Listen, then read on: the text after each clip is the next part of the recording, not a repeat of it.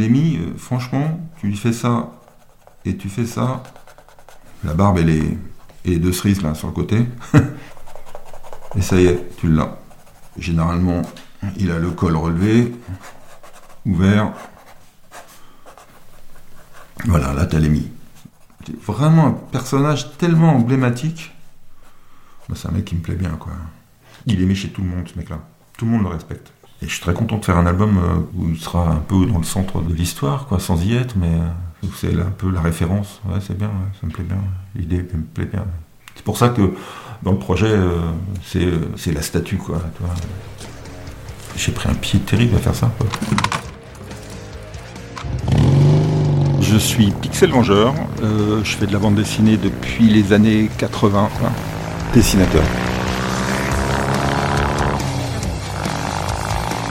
Je suis Fabrice Audescent, 52 ans, euh, journaliste de profession depuis 30 euh, ans, co-scénariste avec George.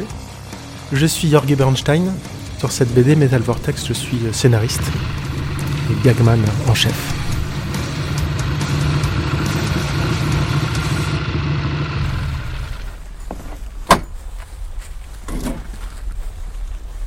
Kingdom of Muscadet. Kingdom of Muscadet. Tu crois pas quoi? On est en zone de guerre limite. Hein. C'est vraiment ça, hein. ça, ça. ressemble à ça, quoi. Tout est rouillé, tout est. Euh, et donc ça va même nous influencer. On se, disait justement tout à l'heure, on plaisantait vaguement, mais, mais euh, ça va peut-être rouge, mais pas forcément rouge. Ça va être plutôt rouille plutôt que rouge. On va savoir. un des défis euh, complexes de l'écriture de ce qu'on fait là, c'est qu'on arrive à placer le Hellfest pas vraiment comme un simple décor, mais comme le centre vraiment de l'histoire. C'est assez dingo. Il faut qu'on arrive à bien ressentir euh, ce qui s'y passe, d'où l'intérêt de, visiter aussi les lieux.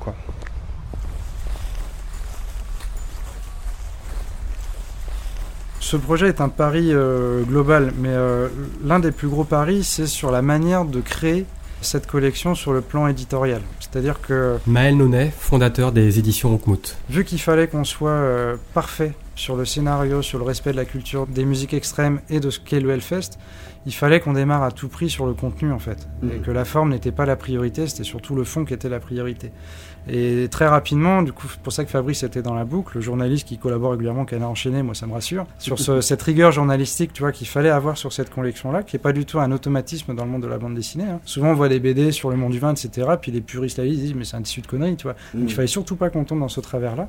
Et d'ailleurs, Fabrice a les bons réflexes parce qu'il a contacté Rockard, il a contacté les trois universitaires qui ont fait des tests sur le Hellfest et musique extrême. Enfin voilà, tout, tout ça a été bien verrouillé et greffé sur Fabrice, Georges Bernstein, qui est un, lui spécialisé de bande dessinée d'humour, qui euh, fait partie de l'équipe à Glacial et Spirou, pour avoir ce côté humour greffé sur la pertinence du fond et le côté irréprochable du fond ça m'a permis de développer vraiment cette créativité, ce que je cherchais depuis longtemps, parce que j'écris beaucoup sur la réalité. Fabrice 200. Et j'ai assuré un rôle de document, on va dire documentaliste pour euh, fournir la documentation sur les groupes de métal, sur euh, rechercher des photos, faire des petites des fiches d'identité sur chaque groupe, puisqu'on a créé un grand conseil du métal avec 18 membres, et qu'il fallait euh, à la fois respecter aussi les, les différentes chapelles qu'il existe dans les styles musicaux du métal, il y en a quand même un certain nombre, et avoir la, la, la rigueur aussi euh, pour pouvoir euh, que les métalleux se retrouvent pleinement dans cette BD en évitant absolument l'écueil de la caricature bête et méchante. Euh, utiliser des FRL, c'est important pour la crédibilité parce qu'on veut vraiment parler du monde du métal tel qu'il est et pas tel qu'il est vu ou perçu par des gens qui ne le connaissent pas. On utilise des vraies informations au service de la fiction. On n'est pas là pour raconter une vraie histoire de métal. On raconte une fausse histoire mais avec des vrais éléments les exemples euh, de BD euh, liés à l'univers du métal étaient, sont généralement, ça n'a jamais été très bien fait. Le rédacteur en chef de Rocard, Philippe Laja. Il y a évidemment quelques, quelques exceptions, et encore, il faudrait que je réfléchisse pour les trouver. Mais souvent, ça a été un, un, mariage malheureux, parce que justement, l'équilibre n'était pas euh, respecté entre réalité de ce qu'est le genre et de ses codes, et puis euh, le, la grande déconne, quoi. voilà, fallait trouver un, un juste milieu. C'est pour ça, au départ, j'avoue que quand Fabrice m'a contacté, je trouvais ça sympa. Quand Maël a proposé de me montrer les premières planches, je pense que j'étais aussi tendu que lui, parce que j'avais peur d'avoir à lui dire après Ouais, je sais pas, j'ai mon franc-parler. Donc, euh, si j'avais pas trouvé ça bien, j'aurais pas pu lui dire que je trouvais ça bien. Euh, donc, c'était assez compliqué. Et puis, finalement, j'ai vu, j'ai ces premières planches, j'ai beaucoup aimé. Donc, je leur ai envoyé un, long mail euh, pour, le leur dire. Je pense qu'ils ont, été aussi euh, soulagés. Je pense de toute façon, plus, grand était le nombre de personnes qui leur disaient que c'était bien et plus ils avaient l'impression d'être dans la bonne voie. Donc euh, voilà, on a fait partie d'un de ces, de ces maillons, de ces euh, acteurs qui, leur avons dit que c'était bien, mais c'est parce qu'on trouvait que c'était vraiment bien.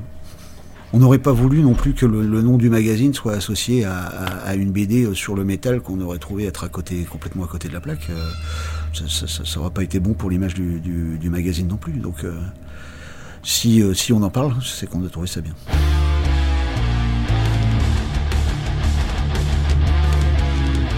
Et à partir du moment où ce fonctionnement était rodé, après on a fait appel à Pixel Vengeur, le dessinateur, parce que Maël Nonnet lui-même était dans un groupe de musique avant, tout comme Georges d'ailleurs, qui a son propre groupe de, de rock aussi sur Rennes. Et euh, donc il y avait des connivences euh, évidentes. Mais les trois n'avaient jamais bossé ensemble, donc c'est un peu le pari aussi. Il fallait que l'alchimie prenne parce que l'enjeu était énorme. Enfin, nous dépassait tous, enfin nous dépasse toujours tous un peu quelque part. Ce qui me rassurait au préalable, c'est que j'avais déjà travaillé avec les trois individuellement sur déjà pas mal de bouquins, parce qu'avec euh, avec Georges Berstein, on a déjà publié 5 ou 6 livres, avec Pixel 3 je crois. Avec Fabrice, on se connaît depuis plus longtemps aussi, donc euh, j'avais confiance sur les, les, trois individuellement parlant, mais les trois réunis ensemble, mmh. ça il fallait que la magie opère quoi. Et, euh, et ça a pris. Et du coup, ça a tellement bien pris que, et ça c'était la bonne surprise aussi, comme quoi quand on fait confiance et quand on laisse la marge de manœuvre, bah, les gens récupèrent ça et, et puis euh, tout le monde était ultra à bloc, ultra motivé aussi, ouais. tout le monde avait le sentiment d'être des gros privilégiés, de se dire putain c'est tellement bien d'être en partenariat avec le Hellfest sur un truc, on est tellement exigeant en plus sur le, sur le rendu euh, qu'on veut obtenir à l'arrivée quoi. Et en fait ils ont été autonomes très vite tous les trois. Fabrice c'est peut-être celui qui a eu Peut-être qu'il a mis un peu plus de temps que les autres à trouver sa place parce que lui débarque dans le monde de la BD, mais les deux autres ont été très accueillants et très bienveillants, donc ça n'a pas pris tant de temps que ça pour qu'ils mmh. se sentent à l'aise. Et, euh, et, en fait, on leur a foutu une paix royale sur le scénario. Nous, des fois, on découvrait les planches une fois qu'elles étaient faites avec, euh, avec Amal aussi. Et on faisait des points d'étape réguliers avec l'équipe du Hellfest. Et puis ils validaient en... très rapidement. Euh, ils ont fait, très très peu de demandes de modifications de trucs. D'ailleurs, quand il faisait des, des commentaires, c'était toujours pertinent, juste et euh, ok, pas de souci, vous avez raison, ça sera évidemment mieux après. Donc finalement, toi, tu parlais de pression un peu sur les épaules parce qu'il va falloir en faire un par an. En fait, vu qu'on a expérimenté un mode de fonctionnement nouveau au niveau construction éditoriale, ben, ça fonctionne un peu en pilote automatique maintenant. Et, et les gars, aux dernières nouvelles, ils ont déjà réfléchi sur le tome 2, et puis ça y est, c'est parti. Ils ont déjà les idées de scénario, ils savent déjà où ils vont aller. Et finalement, la charge de travail, elle est tellement déléguée et en confiance aussi parmi la petite équipe qu'on a constituée que ça avance finalement assez naturellement. Où tu regardes, il y, a un truc pas naturel, en fait. Hein. C'est ça qui est assez rigolo. Oh putain, regarde ça. Bon, c'est rouillé. C'est rouillé, quoi. Mais euh, sinon, euh... même des camions Hellfest, tu vois. Même les toilettes sont jolies. Ouais, c'est assez incroyable ça. Bon là, ça... Ah, putain, on approche de l'émi, les amis. Ouais. Tu vois, il est proche du muscadet d'ailleurs. Ah, il est pas loin. Ouais. Et tu vois, quand, il est, ben, quand, euh, quand l'émi est parti, on a, on, a, on a contacté de sa famille. En fait, euh, ici dans la crypte, là, bon, là, il y, y, a plein de merdes qui sont mis, mais pendant l'exploitation, il y avait des, il y avait des, des artefacts de l'émi. Il y avait son chapeau, il y avait ses bottes. Ah ouais. Et tout le monde venait faire un peu la. Tu vois, prend bien l'idée de pèlerinage quand même. Ah, complètement. Ouais. Bres, Bre, Brescola. Muscadet Brescola. C'est quoi ça, Elle fraîche She's fresh. Avec le Macumba Club au centre. Macumba Club, bien sûr. Tout le monde s'est rencontré pour la première fois euh, le 1er juin 2021 euh, à Cugan. On avait le pitch travaillé en amont avec Fabrice et Amal et moi sur euh, ce qu'il fallait faire et ce qu'il fallait pas faire. Mais on avait zéro idée de ce qu'il fallait faire en termes d'histoire, de fiction, puisqu'il mmh. fallait faire une première résidence avec l'équipe du Hellfest pour pouvoir débloquer tout ça. Mais c'est là où il y, y, a quelque chose de magique en fait dans l'histoire de la création de ce projet-là parce que tout a appris très vite en fait. Même avec Alex Rebec, qui nous a, c'est lui qui nous a accueillis pendant deux jours, il était tout le temps avec nous pendant deux jours. On a été ouais. reçus aussi royalement bien par l'équipe du Hellfest parce que on était euh, logés, nourris. Euh, euh, le soir, on a même pu se baigner dans la piscine euh, tout seul. Enfin, c'était complètement dingue en fait. C'était ouais. complètement. Enfin, le soir, on, des fois, on se regarde, on dit putain, mais il se passe quand même un truc assez fou dans c'était un, vraiment un sentiment de privilège en fait. En fait, ils se lavent là. Oh, c'est pas mal comme euh, cliché. Quand l'éditeur est en train de se baigner à la qui sont en train de la. C'est bien, je trouve.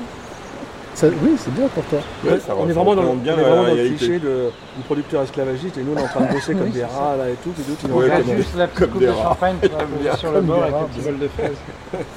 Ok. Donc ça c'est nickel comme intro. euh, Oui. Ah ouais, c'est bien, c'est bien, c'est bien. Ça chope tout le monde. Donc on est d'accord qu'il y a un petit groupe, on, fait- c'est- on suit ce petit groupe de 5-6 personnes qui sont en Oui. de du headbanging. Ouais. On, reste, on va rester sur eux quoi. Il peut y avoir, tu vois, il y a, il y a Lémi qui peut être un, un fil rouge, ces mecs-là, un autre fil rouge, enfin, tu- C'est tu vois, eux qui en parallèle. euh, On était début juin, il faisait un grand soleil, on a tous pris des coups de soleil sur la visite du site parce qu'on était en plein cagnard. Et en plus, on a visité le site, notre guide c'était Alex Rebec. Mhm. Donc on pouvait pas espérer mieux aussi pour qu'il nous explique tous les détails, l'envers du décor, etc. Et moi, enfin, je, honnêtement, je m'attendais pas du tout à ça en fait, parce que je j'ai pas fait le festival, donc je savais pas à quoi ça ressemblait.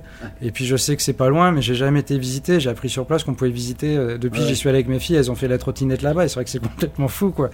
Et en fait, quand tu visites le truc en plein soleil, quasiment vide, t'as du mal à te projeter avec le même site euh, hyper plein, avec euh, de la foule partout et tout ça, quoi, parce que c'était vraiment nickel de chez nickel. Et puis t'as moult anecdotes qu'Alex a pu nous raconter, enfin l'histoire des, enfin, des, des hectolitres, bien plus que ça de bière qui sont vendus, les pipelines de bière qui passent sous le gazon, enfin tu sais, tu regardes ça et puis tu, il te donne ces chiffres en parallèle, tu dis bah ouais mais là on est dans un endroit complètement incroyable quoi. Puis ça, il y a quand même ce côté hyper Mad Max en- de scénographie. Quand c'est tout vide, c'est encore plus euh, grandiloquent quasiment parce que tu passes au pied, t'es tout seul et c'est, euh, t'as quand même des structures euh, enfin, t'es quand même dans Vendée quoi. hein. assez immenses au milieu de, au milieu de rien. Quand, t'es là, t'as des champs aux alentours, donc t'as- c'est assez étrange quoi. T'as vraiment l'impression d'une ville abandonnée. Comme je disais ce matin, que, que tout était presque lié au, au feu, t'as énormément de trucs liés, liés à ça. Tu peux imaginer euh, genre systématiquement quelqu'un qui va cracher du feu. ou- c'est assez, euh, c'est assez euh, inspirant, c'est clair. Quoi. C'est rigolo de voir un lieu comme ça vide, un peu comme une station balnéaire, tu sais, quand il n'y a personne en hiver. Bah là, en plein été, en plein cagnard. T'as un peu une page blanche, quoi, du coup. C'est assez sympa parce que tu peux vraiment euh, faire travailler ton imagination que tu pas nécessairement si c'était blindé, parce que finalement, tu es pris dans le, dans le feu de l'action, tu vois pas trop, et puis tu dans, dans la masse. Alors que là, bah, l'intérêt, c'est de, de pouvoir un peu avoir une, une carte avant d'arriver sur, un- sur un- une carte au trésor, quoi. Donc c'est sympa. Donc là, tu as vraiment un, un terrain de jeu assez incroyable, quoi, assez motivant. Donc euh, on a, on a vraiment de quoi s'amuser à partir de contraintes euh, assez fortes, mais c'est souvent les contraintes qui permettent de, de préparer des scénarios intéressants ou de, de jouer avec tout ça. Quoi. On peut imaginer aussi que côté Clisson côté préfecture, ils veulent faire autre chose. Ils disent bon, c'est le métal c'est foutu quoi. Qu'est-ce qu'on fait avec ce site toi, Un truc vraiment un projet débile? Un truc- les mecs qui se battent avec des pistoles à peinture, là. Ouais, j'en sais rien, il faut un truc complètement différent. Du coup, les fans sont, se disent, mais non, c'est pas possible, quoi. ça peut pas devenir ça. Ce lieu-là peut pas mourir euh, bêtement. euh. Un golf. un. Un mini-golf. Un mini-golf géant. Putain, vous avez pas remarqué, il y a, y y plein de greens. Vous n'avez pas marché sur des greens, il y en avait plein partout. là-bas. Un mini-golf géant. Ouais, c'est clair. Tu sais, la, la- la- la fontaine avec les, les statues, là, ça peut être, euh, je sais pas, des golfeurs, je sais, je sais pas, toi, là, tout, tout est axé golf, euh, t'as tout le truc. Qui est refait en fer, fer forgé golf. L'idée de faire du Hellfest un mini-golf géant, c'est une idée qui a été euh, proposée euh, en juin lors de notre euh, création par, par Pixel Vengeur. George Bernstein. qui a tout de suite trouvé écho auprès de nous parce que c'est vraiment une idée qui est- que je trouve géniale. Comment elle nous est venue? Je pense que c'est vraiment le fait d'aller sur le site, qui est un site pour le coup vraiment très vert. En fait, il y a vraiment un, un green en quelque sorte. Comme il était vide à ce moment-là, en juin, euh, de à cette époque-là, c'était pas du tout l'époque du Hellfest, c'était encore fermé. On a eu cette impression euh, tous d'avoir un décor euh, comme un décor géant. Au final, quand il propose, enfin, quand il Pix, il voyait comme un, comme un mini golf géant, ça nous a vraiment fait marrer parce que tout l'univers du Hellfest, euh, plus globalement l'univers du métal, paraît être en effet quelque chose euh, de possible en géant, mais en même temps une impression de de quelque chose de de marrant, enfin d'assez fun. Donc euh, ça, ça, ça fonctionnait vraiment bien, je trouve, avec euh, l'idée d'un mini golf géant, qui est une, en soi contradictoire, puisque du coup, c'est pas un golf géant, c'est vraiment comme un mini-golf en géant. toute façon, on savait que quand les gars allaient, allaient leur dire qu'ils voulaient transformer le site du Hellfest en mini-golf géant, soit ça passe, soit ça casse. Quoi. Soit ils rigolent, soit ils rigolent pas, et du coup, euh, du coup on doit revoir notre copie et, et on, est mal, on est mal embarqué. Et en fait, ça les a fait rire. Ils se sont dit, oui, c'est vraiment con, et du coup, c'est c'est marrant. Et du coup, pourquoi pas Et après, a- ça, c'est le pitch au départ. Et quand on lit la BD, on découvre pourquoi euh, Ouais. c'est devenu un mini-golf géant et, et pourquoi euh, les trois héros euh, fictifs euh, rattrapent leur boulette de, de- initiale. quoi.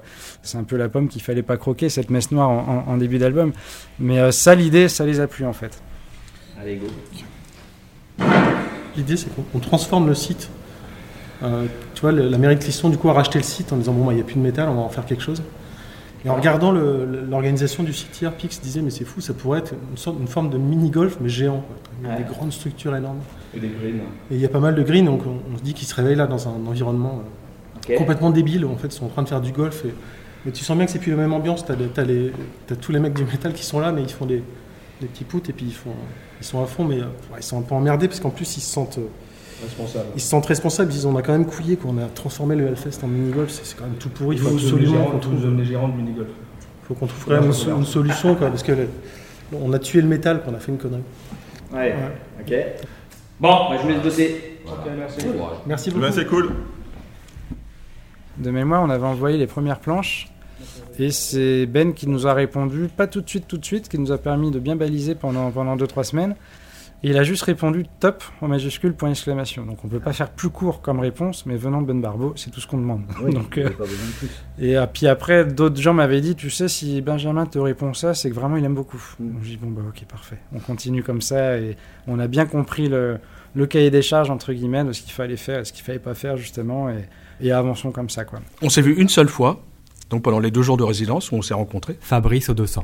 Et c'est tout. Après, on, bah, en fait, on, on travaille que par mail. Avec Georgie, euh, c'était différent. On a travaillé euh, par Messenger, WhatsApp ou au téléphone. Hein, sachant que moi, je suis en Vendée, lui, il est à Rennes, et Pix est à Paris. Puis avec toutes les contingences sanitaires et nos occupations respectives, on fait qu'on peut pas. On aurait souhaité se revoir à la rentrée, ça n'a pas été possible de pouvoir se dégager en même temps du temps ensemble, mais c'est pas grave. Donc en fait, ça s'est instauré comme ça. Euh, George et moi, on travaille euh, de, notre côté entre nous. Euh, Pix aussi a souhaité, alors c'est pas le cas de tous les dessinateurs, mais lui, il a souhaité dès le départ, c'était OK pour nous, pouvoir éventuellement mettre son grain de sel sur les dialogues, sur certaines situations, sur des trucs qu'il voyait pas bien, qu'il aurait modifié. Donc, donc ça s'est fait comme ça. Donc il a intervenu quand il y a besoin d'intervenir, quand il avait envie d'intervenir. Il est extrêmement rigoureux, notamment sur les dialogues. Il a beaucoup l'habitude de, de travailler sur les dialogues. Donc, ou sur des idées, parce qu'en fait, l'idée du Hellfest, et avec la nôtre, c'était de créer une fiction autour du Hellfest. Donc on a créé des personnages, on leur a donné des traits de caractère, des, des habillements, et puis bah, il y, a, il y a toute la construction de, l'histoire qui s'est faite hein, entre nous. Après on a développé et redéveloppé, on a revu notre copie hein, pas mal de fois, ce qui est normal. Et donc euh, Pix intervient, euh, il, dit, dit pas c'est par rapport à c'est trop dur en quelque sorte à mettre en image. Non mais euh, vraiment sur les dialogues, sur les situations, sur ben moi je verrais plus ça comme ci, ça plus ça comme ça, voilà. Donc, donc on est vraiment à trois, euh, à trois pleinement, et c'est un trio qui fonctionne vraiment très bien, et, et on rigole beaucoup. Alors, on- quand on dit qu'on rigole beaucoup, et on travaille beaucoup aussi en même temps, mais dans la franche rigolade, et puis euh, il n'y a pas de problème d'ego dans ce trio, et, euh, en fait ça fait du bien. On a travaillé de façon coopérative en se mettant bien OK, je pense, tous les trois sur les grandes lignes qui pouvaient être euh, les orientations du scénario, mais aussi euh, le nombre de personnages. Par exemple, Pixel nous disait que ce serait pas mal qu'ils soient, qu'ils soient trois euh, plutôt que quatre ou plutôt que deux, parce que ça peut apporter une autre dynamique, qui est très juste. On s'est mis OK euh, en lien avec lui aussi sur l'idée d'un narrateur, le Hellbanger, qui permet justement de, faire des ellipses temporelles euh, intéressantes dans un sujet comme celui-là puisque les héros naviguent un peu partout dans le monde sur des espaces-temps différents et le, Hellbanger permet un temps d'explication aux lecteurs pour leur dire voilà, voilà ce qui s'est passé. Et je résume un peu ce que vous n'avez pas pu voir, euh, cette ellipse-là, et je vous relance sur la nouvelle partie. Donc ça permet vraiment une souplesse dans la narration qui est, qui est hyper intéressante et qui fait écho euh, justement à des ouvrages comme Tales from the Crypt où il y a, voilà, il y a un narrateur comme ça qui parle au lecteur, qui donne un aspect euh, qui correspond bien, je trouve, à, à l'esprit du métal et du Hellfest. We're going to take a little break right now. When we come back, Carol Kane later tonight, tonight at midnight.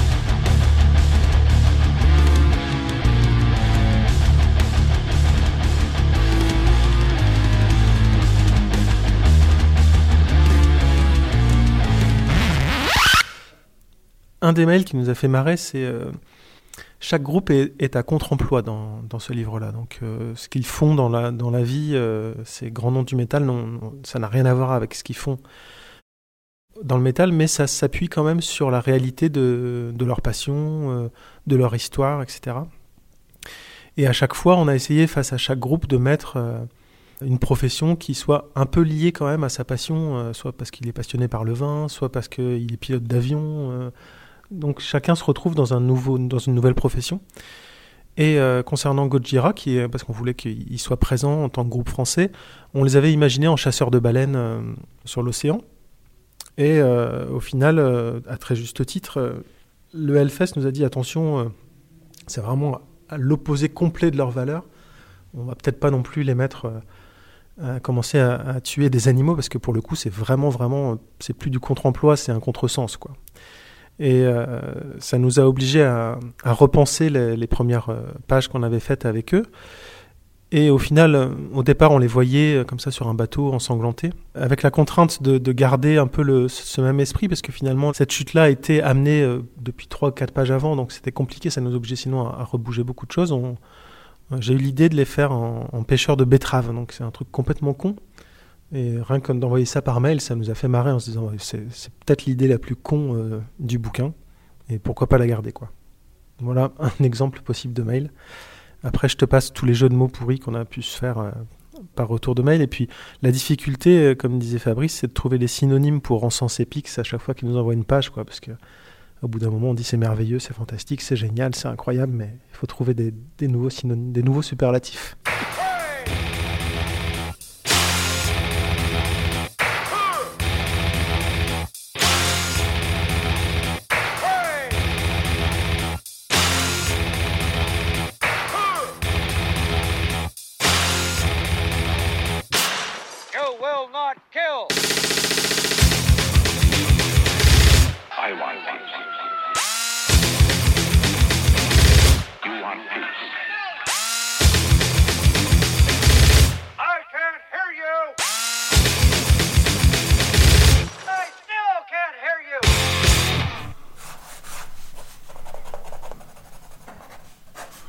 Je pense qu'un délai raisonnable, euh, Pixel ne me contredirait pas si je dirais qu'il faudrait au moins le double de temps. Parce que Ouais. là, 84 pages en 8 mois, si tu fais la division, ça fait euh, une moyenne de 10 planches par mois, voire un peu plus, ce qui est vraiment énorme. Donc toi, sur un mois de 30 jours, si tu bosses euh, tous les jours, euh, ça fait une planche tous les 3 jours. Ouais, ouais, c'est un, pari. Peu, peu d'auteurs sont même capables de, de le faire, quoi, à ce moment-là. Ça me semble important de pouvoir euh, donner libre cours à l'imagination à des mecs de venir proposer un projet un peu fou comme ça. Moi, je suis Alex Rebec, euh, je suis au Hellfest depuis un peu plus de 10 ans et actuellement, je suis euh, chargé de production événementielle. Soutenir un projet euh, comme Helmut, enfin un projet bande dessinée vis-à-vis du Hellfest, euh, bah déjà c'est quelque chose qui n'avait jamais été fait. Euh, on voit derrière qu'il y a quand même un côté euh, de passionné. Et ce que j'ai bien aimé, c'est qu'il y a un côté quand même assez, euh, assez euh, entre guillemets universel. C'était au début, c'est ce que j'avais peur, c'était comment on va pouvoir accompagner les, les lecteurs avec la narration. Et j'ai trouvé que bah, de, ce- que de ce que j'ai lu, ça, ça fonctionnait assez bien. Quoi. On arrivait, on arrivait quand même à, à comprendre où, à comprendre où on voulait nous mener et avec avec toujours des petites surprises à la fin et surtout. Il y a beaucoup de petits clins d'œil qui sont cachés à l'intérieur de la BD qui vont parler euh, peut-être à des fans plus aguerris. Mais euh, c'est pas parce que tu connais pas le Hellfest ou c'est pas parce que tu connais pas forcément la, la sphère métal dans ses moindres détails que tu vas rien comprendre au projet. Quoi. Voilà, ça reste quand même très abordable. À un moment, c'est le, le- le chanteur de, de Pentagramme, euh, Philippe Laja. qui dans la BD est dentiste. Et euh, ça, je suis pas sûr que quelqu'un euh, qui ne connaisse pas le métal du tout puisse comprendre euh, l'allusion qui est pourtant très drôle, puisque, euh, alors sais plus en quelle année c'était, euh, Pentagramme devait venir jouer au Hellfest. Et euh, le chanteur, qui est assez perché, euh, avait pris l'avion donc des États-Unis et s'est fait serrer lors d'une escale aux États-Unis parce que il y trimballait avec lui quelques substances prohibées. Par contre, son manager, qui lui était aux États-Unis, avait vu qu'il avait oublié, figure-toi, son dentier chez lui. Donc il a fait envoyer le dentier du chanteur de Pentagramme à Ben Barbeau par UPS. Et donc Ben Barbeau avait les dents du chanteur de Pentagramme qui lui n'est jamais arrivé jusqu'à Clisson puisqu'il était euh, il était en, prison en Pennsylvanie. c'est rentré dans la légende du Hellfest et, c'est pour c'est pour ça que voilà ça c'est tu me demandais tout à l'heure quelles idées on avait pu donner. Ça c'en est une euh, que, que ne comprendront que vraiment les habitués du Hellfest. Le chanteur de pentagramme dentiste dans la BD voilà moi ça me fait hurler de rire. J'espère que maintenant ceux qui sauront sauront et riront aussi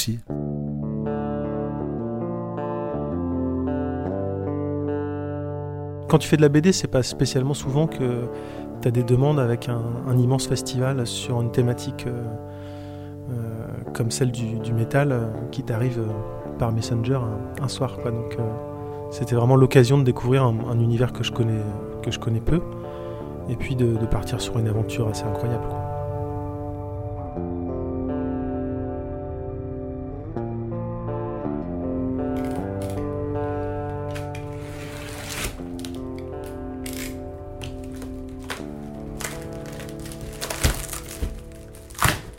Après dix mois de réflexion, d'écriture et de dessin, nos trois auteurs reçoivent enfin la BD en version papier, un moment forcément particulier pour eux.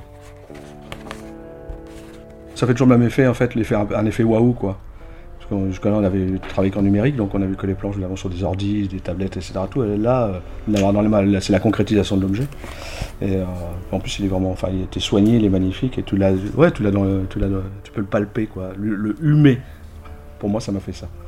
Oui, il sent bon, il sent bon. Moi, c'est le premier truc que je fais, c'est je j'ouvre en, en plein milieu et je fous mon nez dedans. Et s'il sent mauvais, ah, ça me fait chier. Là, il sent hyper bon, donc euh, c'est hyper important. Moi, je fais ça à tous mes bouquins.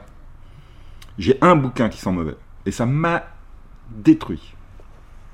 Des- Des années à t'en remettre. Je suis toujours content de recevoir des, des livres. Souvent, tu es tout seul. Tu ouvres ton petit carton.